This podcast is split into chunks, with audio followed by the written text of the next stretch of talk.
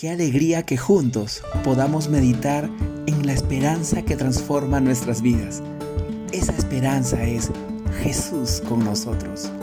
Usaremos el material proporcionado por Jaro Segura para este tiempo de Adviento. Bienvenidos.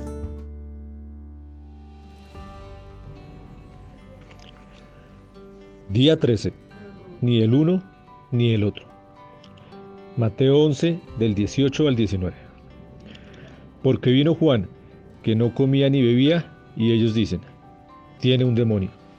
Vino el Hijo del Hombre, que come y bebe, y dicen, este es un glotón y un borracho, amigo de recaudadores de impuestos y de pecadores. Pero la sabiduría queda demostrada por sus hechos. ¿Quién entiende a los que quieren descalificar a Jesús?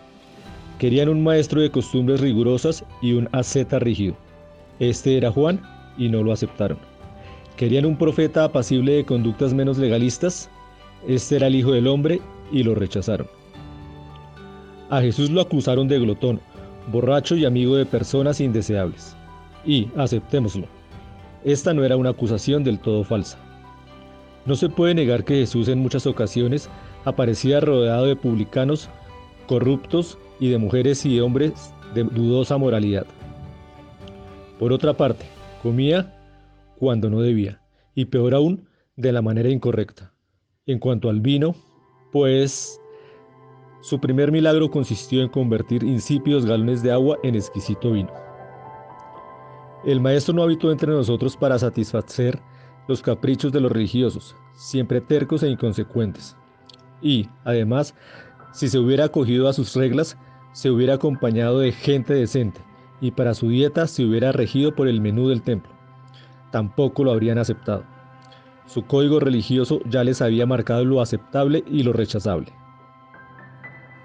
Cuando la religión, la religiosidad tradicionalista e insensible domina la vida, sus seguidores limitan su capacidad de juzgar con libertad. Todas las verdades ya están dictadas por el dogma o el código sagrado. Ya no resta necesidad de discernir entre lo que es y lo que no es. La religión señala lo que debe ser y eso para ellos es más que suficiente. Para seguir pensando, una frase de Soren Kierkegaard. No hay ningún estado social que no tenga sus costumbres y, por lo tanto, sus mentiras convencionales. Oración. Oremos para que los líderes religiosos sirvan al pueblo, siendo capaces de discernir la vida con libertad, sin ataduras de dogmas ni mezquindades, y así se conviertan en agentes de vida y reconciliación.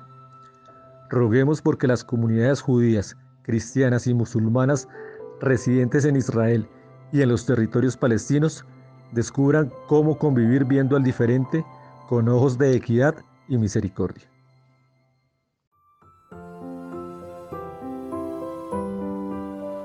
Gracias por escucharnos. Recuerda que en la Confra Salitre somos familia.